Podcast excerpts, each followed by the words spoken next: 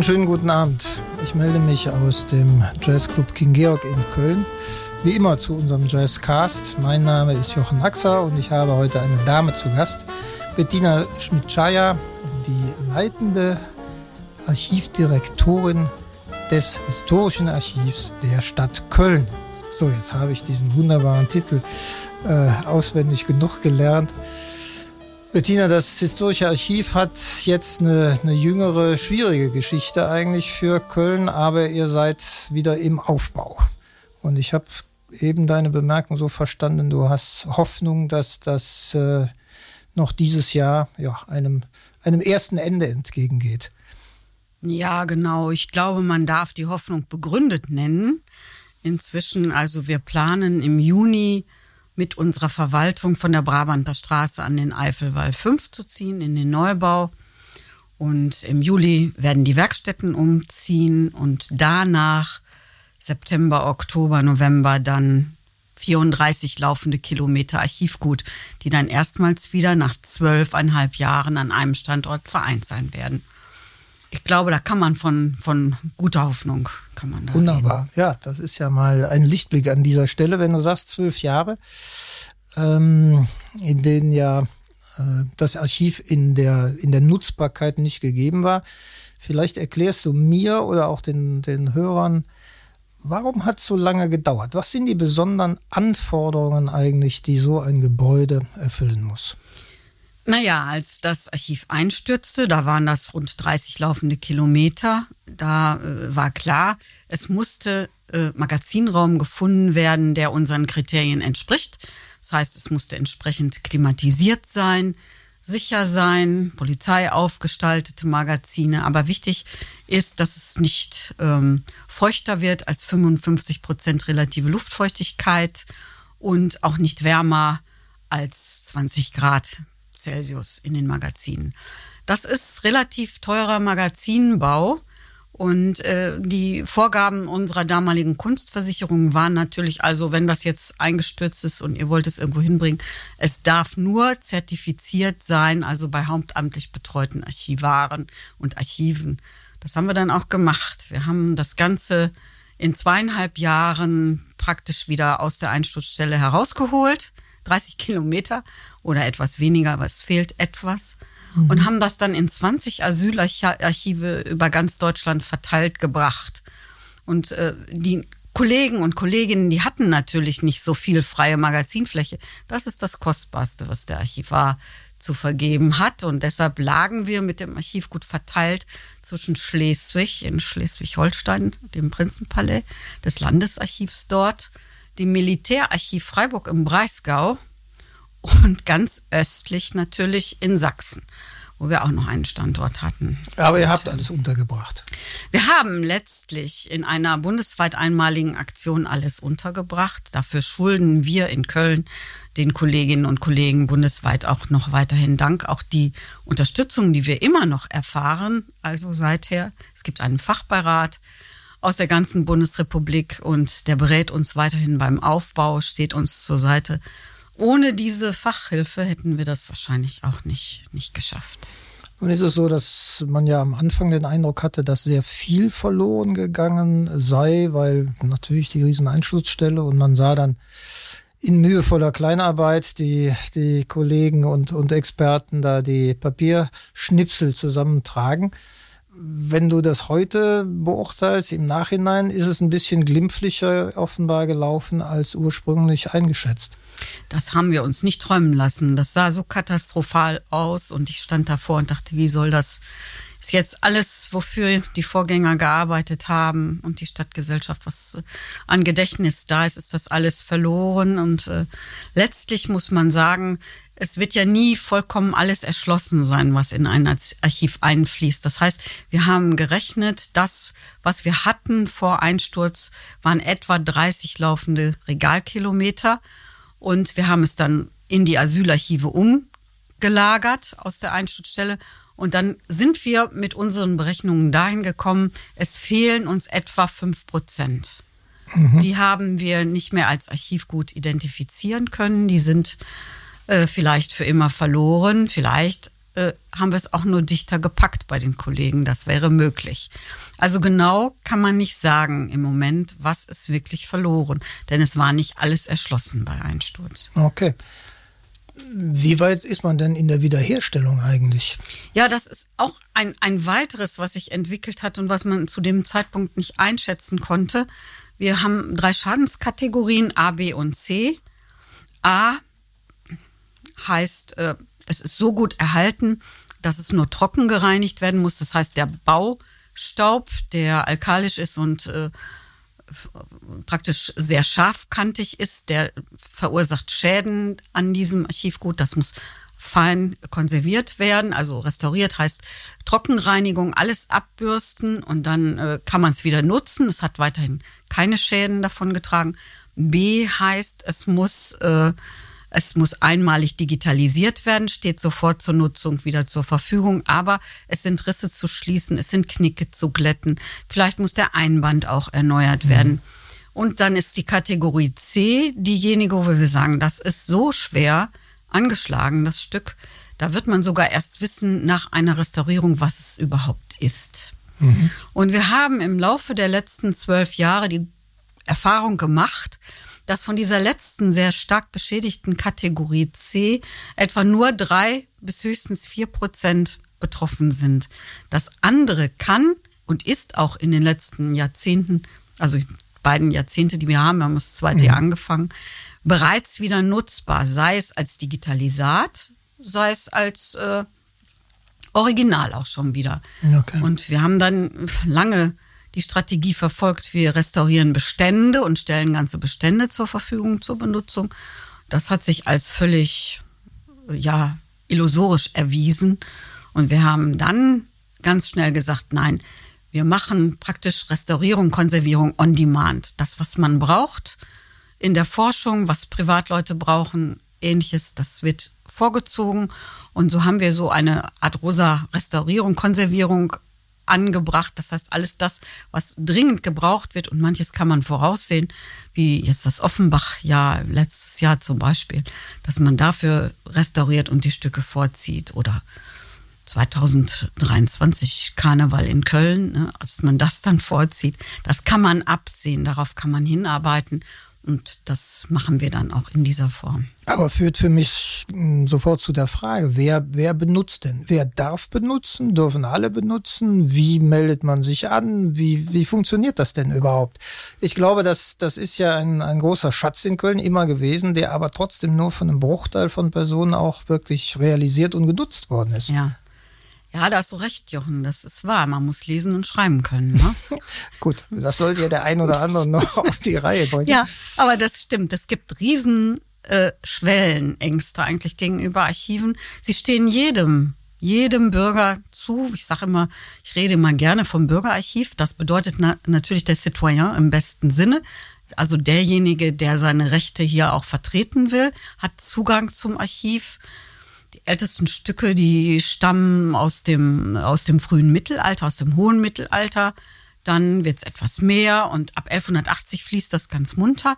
Man äh, kann sich bei uns über das digitale historische Archiv auch sehr schnell digital einen Überblick über Bestände, Aufbau, Benutzungsarten, Benutzungswunsch. Das kann man alles eingeben, mit Suchmaschinen auch bearbeiten. Dann sieht man, ob man, ob man alleine klarkommt Braucht man eine Beratung, schreibt man uns an, dann recherchieren wir für den Benutzer und er bekommt eine Antwort. Ähm, wir, manche sind auch wirklich, die chatten richtig mit uns. Also da ist praktisch mhm. äh, jede Woche irgendwas, was sie wissen wollen. Man kann Familienforschung treiben. Viele Menschen brauchen das auch für Erbangelegenheiten. Da ist es ganz wichtig, die Erblinien zu verfolgen. Ist man erbberechtigt? Ja, nein. Oder äh, viele ältere Leute wollen auch wissen, ach, ich habe immer von Tante Uschi gehört, ne, Papa hat da nie was von erzählt, was ist denn mit der? Ne? Auch das können wir recherchieren. Meldedienst, also Meldeanfragen, wo sind Menschen verblieben? Mhm. Vielleicht, weil sie viele Schulden hinterlassen haben. Das können wir aber auch herausfinden. Zum Beispiel ist für dich vielleicht nicht ganz uninteressant. Ja, ich lasse die Schulden immer laufen. Wenn, wenn Menschen Rentenanträge stellen, dann wird ganz oft gefragt, ja, welchen Schulabschluss und wo haben Sie den gemacht und wann? Auch berufsbildende Schulen. Äh, das bedeutet für die Menschen ja natürlich Renteneinkünfte, Ansprüche. Mhm. Und auch diese können wir für sie klären, so die Schule bei uns abgegeben hat. Ähnliche Dinge mehr. Also das ist ganz breit, bis hin zu historischer Forschung natürlich, mhm. Universitäten, Forschung. Die Stadtverwaltung selbst fragt ganz oft bei uns nach. Ja, das ist ja auch sinnvoll, denn äh, wenn man schon mal ein schönes Archiv hat, und ich glaube, Köln ist, ist eins der, der größten, oder ist es das größte? Mhm. Ich weiß das gar nicht ganz genau. Ja, immer im engen Wettbewerb mit München und Frankfurt, aber es ist schon äh, aufgrund der Position im Alten Reich, die es hatte. Dieses Archiv ist ja eins, also ist praktisch die größte Stadt im Alten Reich gewesen, mhm. bis hin ins 17., 18. Jahrhundert hinein. Auch politisch sehr, sehr bedeutend und äh, dadurch hat es sehr viele Altbestände, die sehr wertvoll sind. Wenn das so ist, dann würde man ja eigentlich vermuten, dass, dass eher viele Menschen sich mal darum kümmern, wenn das so mhm. interessant ist. Du hast jetzt gesagt, im Grunde seit 1100, habe ich das richtig verstanden, so ungefähr? Ja, so stark fließen die Quellen so seit 1180 etwa. Genau. Ist es dann nicht so, dass alles schon erforscht ist? Nee. Nee. Nee, und das ist eben, das ist eben die Chance, die so ein Archiv auch hat. Es gibt nie der Weisheit letzten Schluss. Ähm, jede Generation fängt neu an, sich über Themen aus der Vergangenheit Gedanken zu machen, mhm. die vor 100 Jahren überhaupt nicht interessant gewesen wären. Zum Beispiel jetzt im Moment sind alles, was nachhaltige Fragen betrifft, Nachhaltigkeit insgesamt, wird stark nachgefragt. Wie hat man das früher gemacht? Was, wo müssen wir vielleicht wieder hin? Was müssen wir ändern? Was ist passiert, wenn man hier schraubt und da dran dreht? Und das kann man natürlich auch an der Vergangenheit äh, sehr schön sehen. Wie sind, wie sind wir da hingekommen, wo wir heute sind? Wo wollen wir hin? Und welche Antworten gibt die Vergangenheit eigentlich daraus? Mhm. Wie ist das? Würdest du sagen, heute gibt es mehr Menschen, die sich dafür interessieren oder hat das eher abgenommen oder kannst du das insgesamt im, im Trend so ein bisschen beurteilen? Man hat ja oft den Eindruck, dass äh, dieser Blick zurück in die Historie ja nicht mehr so äh, im Mittelpunkt steht, sondern man so, was weiß ich, das alles zur Seite schiebt und sagt, wir machen sowieso alles neu und besser. Ich habe ich hab so ein bisschen das Gefühl, dass Geschichte sich zyklisch entwickelt. Ja, also die äh, Generationen, äh, die neuen Generationen stellen an dasselbe Archivmaterial ganz andere Fragen.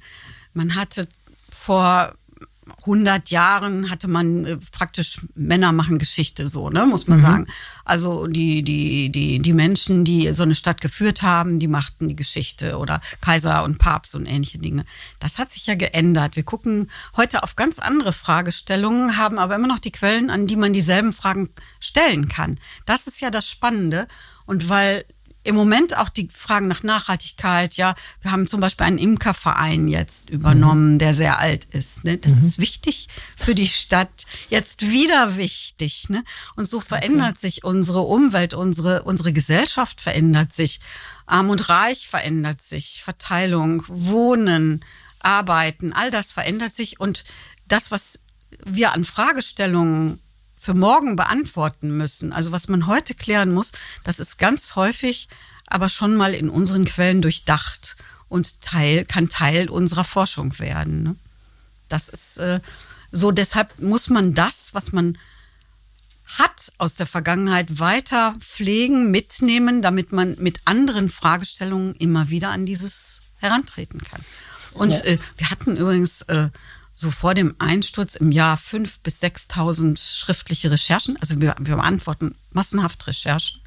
Die haben wir aber schon längst wieder.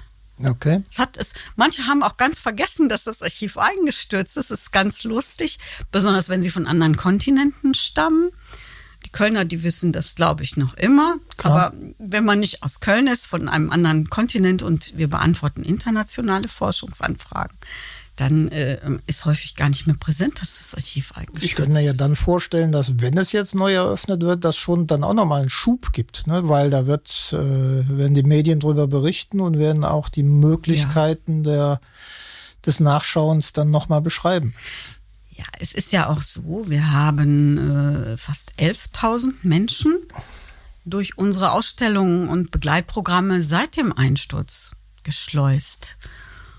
Und ähm, wir, wir haben praktisch jedes Jahr ein bis zwei Ausstellungen gemacht zu Themen wie Hafenentwicklung mhm. und Wohnen, äh, wie Universität, was bedeutet die Universität auch als Wirtschaftsfaktor für die Stadt, die Studenten und ähnliche Dinge mehr und haben das mit Begleitprogrammen versehen und da sind mehr als, ich fast, glaube fast 11.000 Menschen in unsere Veranstaltungen gekommen, als das noch ging. Ich meine, ich rede jetzt aus, äh, über die Zeit vor Corona, ne? Ja, schon klar. Ja, ist schon klar. Aber wir werden ja auch, also wir werden eine Zeit erleben, wo es erstens das Archiv wieder gibt und zweitens ja. man vielleicht auch trotz Pandemie da wieder äh, gelassen hineinmarschieren kann.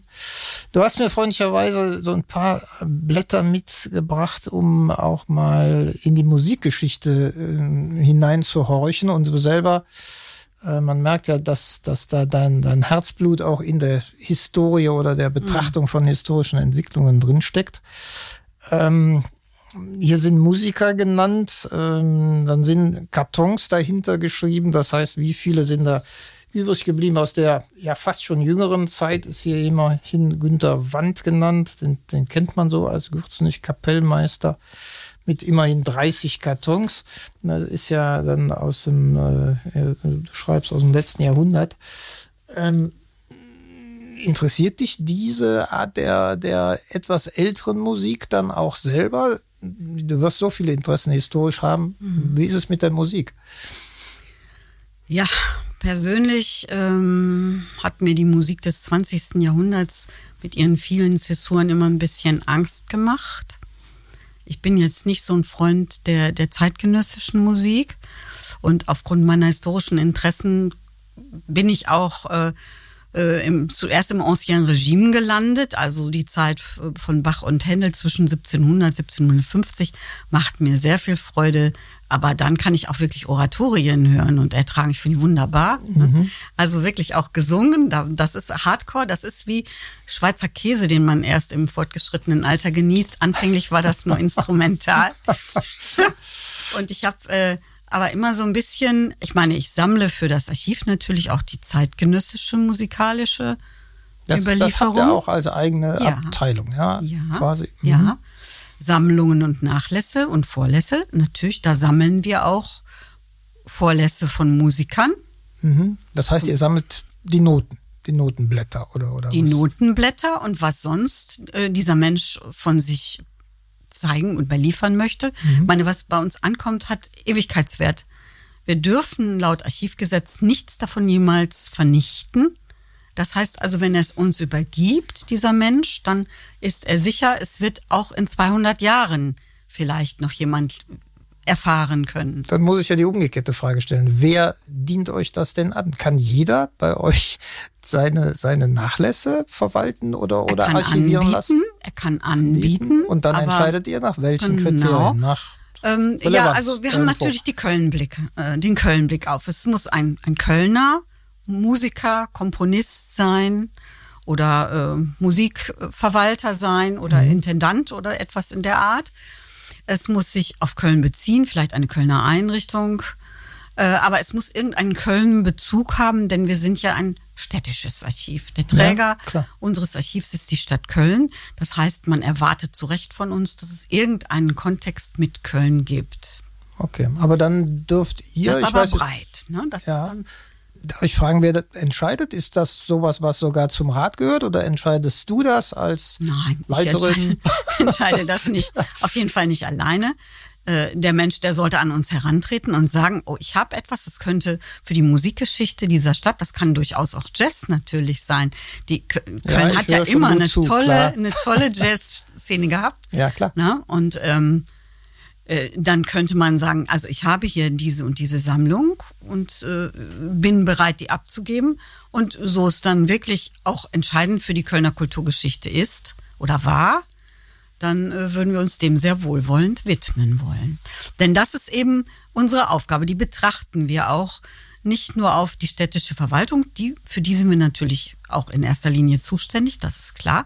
Da wird rechtssicher archiviert. Ja. Aber wir wollen darüber hinaus sehr viel breiter auch das Kulturleben dieser Stadt abbilden. Und dazu gehört auch die Jazzkultur. Also müsste ich mal nachschauen, was ihr schon habt und äh, was man dann vielleicht äh, aus der neueren Zeit ergänzen kann. Es gibt jedenfalls durchaus Jazzmusiker, das weiß ich, die diese Kombination gerade von alter Musik ja. und auch ihrer neuen Jazz-Ausrichtung kombinieren und, und äh, auch beides teilweise studiert haben und dann auch sich in beiden Bereichen wohlfühlen. Also auch eine, eine aus meiner Sicht immer große Breite, die da im, im Interesse zu spüren ist. Ich lade dich nächstes Mal ein bei einem unserer Kölner Trompeter, die. Was ich noch vielleicht sagen sollte in dem Zusammenhang, ist, dass wir 2000, äh, wann ist das jetzt, 21, 22, 22 oder 23, eine große Ausstellung über Kölner Musik nach 1945 planen. Sehr also schön. das könnte ja durchaus auch in deinen Interessenbereich fallen, wenn man dazu noch bei uns was dokumentieren wollte oder sollte, was dann Berücksichtigung findet in der Ausstellung, dann wäre jetzt sicher bald der richtige Zeitpunkt, das zu überliefern bei uns. Also, was weiß ich, man, zumindest fällt einem ja, was weiß ich, Kurt Edelhagen ein, ne? Als, als absolut wichtige Person, die auch äh, vielem hier, glaube ich, den Boden letztlich bereitet hat und einige Entwicklungen, die äh, tatsächlich da in diesem Segment dann stattgefunden haben. Und ich denke, bis heute ist natürlich die Existenz der Musikhochschule mit einem großen Output an, an äh, tollen Talenten und Künstlern, wie du sagst, für eine Stadt auch ein wichtiges Thema. Ne? Das ist eben eine der Ausbildungs- Institutionen, die dann auch dazu führen, dass man eine einigermaßen lebendige Szene hat. Und der Jazz hat das sicher in Köln, ist überhaupt keine Frage.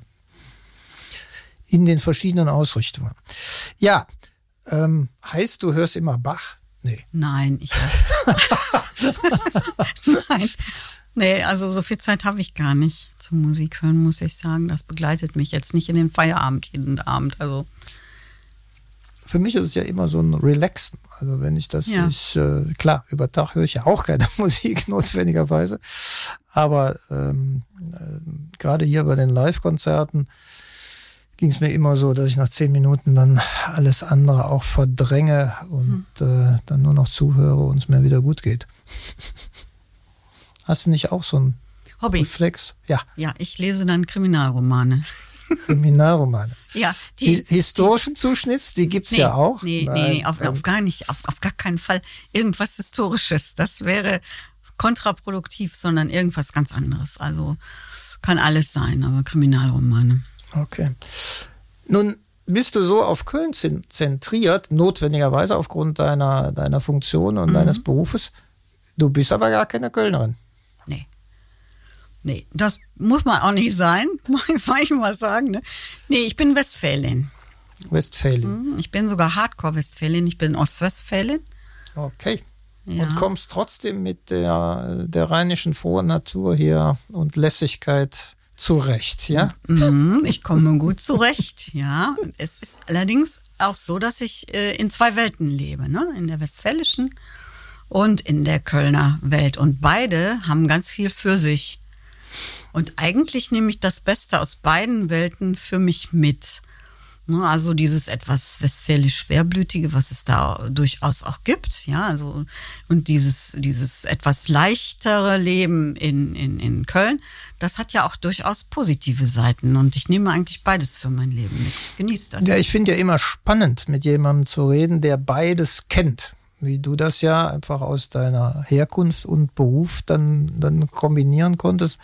Und du sagst nicht, das sind eben nicht nur Schubladen, in die man die beiden Städte oder Regionen legt, sondern das mhm. empfindest du auch so. Ja, ich, äh, ich empfinde das ganz deutlich. Tatsächlich habe ich am Anfang immer gedacht, ist das Rheinisch oder ist das Kölsch? Ne? Mhm. Als ich hierher kam. Das ist jetzt auch schon über 15 Jahre her. Und äh, ich habe inzwischen aber, glaube ich, das ist Kölsch. Ja? Also es ist ein anderer, es ist noch anders als Neuss oder Düsseldorf oder Bonn. Es ist Kölsch und das ist ein ganz besonderer Stil, glaube ich. Und den kann ich auch sehr, sehr anders erleben, als wenn ich in Westfalen bin. Mhm.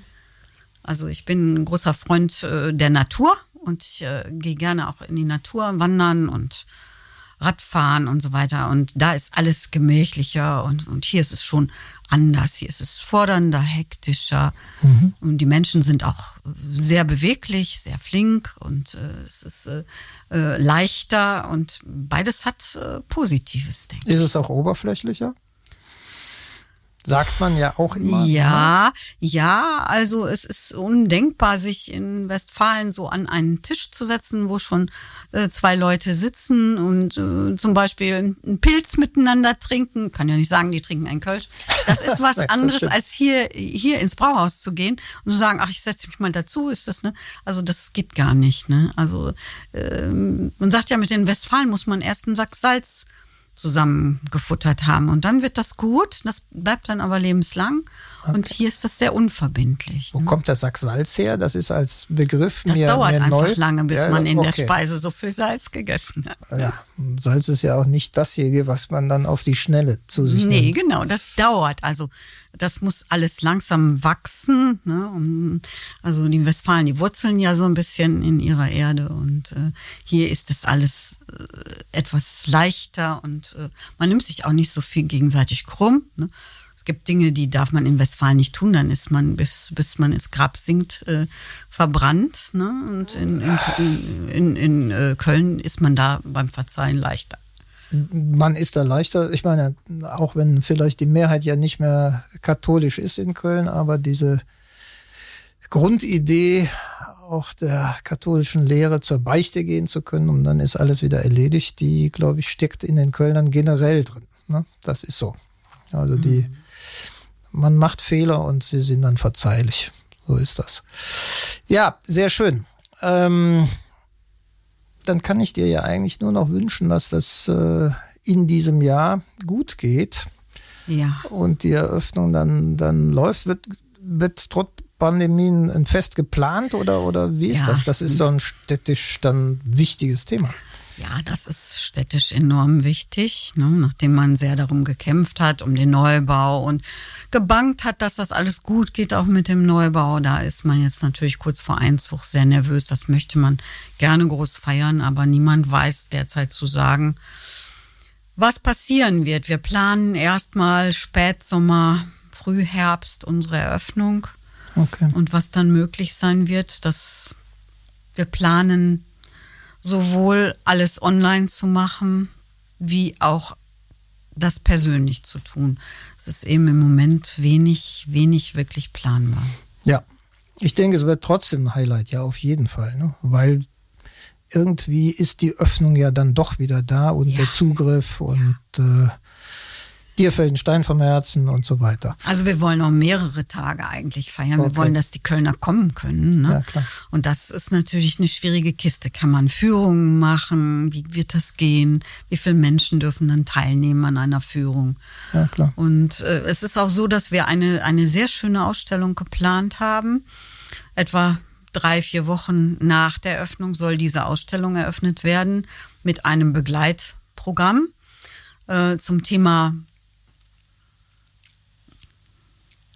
Vergiss es, Ausrufungszeichen, nicht vom Erinnern und Vergessen werden. Und diese Ausstellung haben wir in Kooperation mit der Gedächtnis- und Altersforschung der Universität Köln erarbeitet. Die Ausstellung, okay, sehr schön. Mhm. aber auch das gesamte Begleitprogramm ist also praktisch je zur Hälfte geisteswissenschaftliche Vorträge zum Erinnern und Gedenken mhm. und die andere Hälfte sind medizinische Beiträge. Okay. Also wir versuchen so ein bisschen mit äh, dem Digma, dass Köln sein Gedächtnis verloren hat. Das war nämlich so, dass man das 2009 ja, gesagt hat. Versuchen wir zu spielen und es zu transportieren in die Betrachtung unserer Stücke.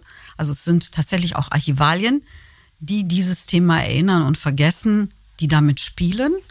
Und zwar über die gesamte Laufzeit unserer Bestände hinweg. Also mhm. angefangen im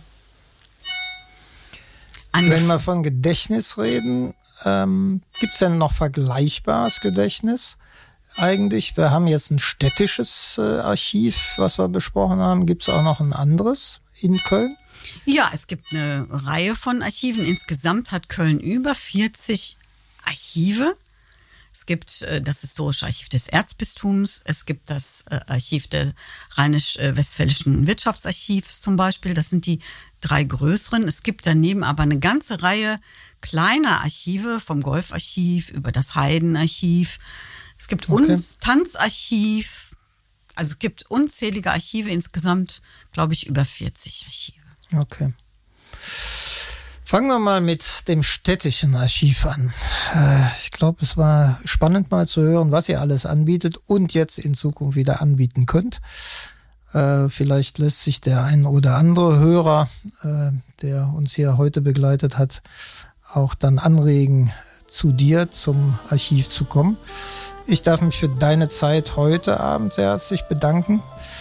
Bei uns war zu Gast Bettina Schmidt-Schaya, leitende Archivdirektorin des Historischen Archivs der Stadt Köln. Bettina, hab vielen herzlichen Dank. Sehr gerne.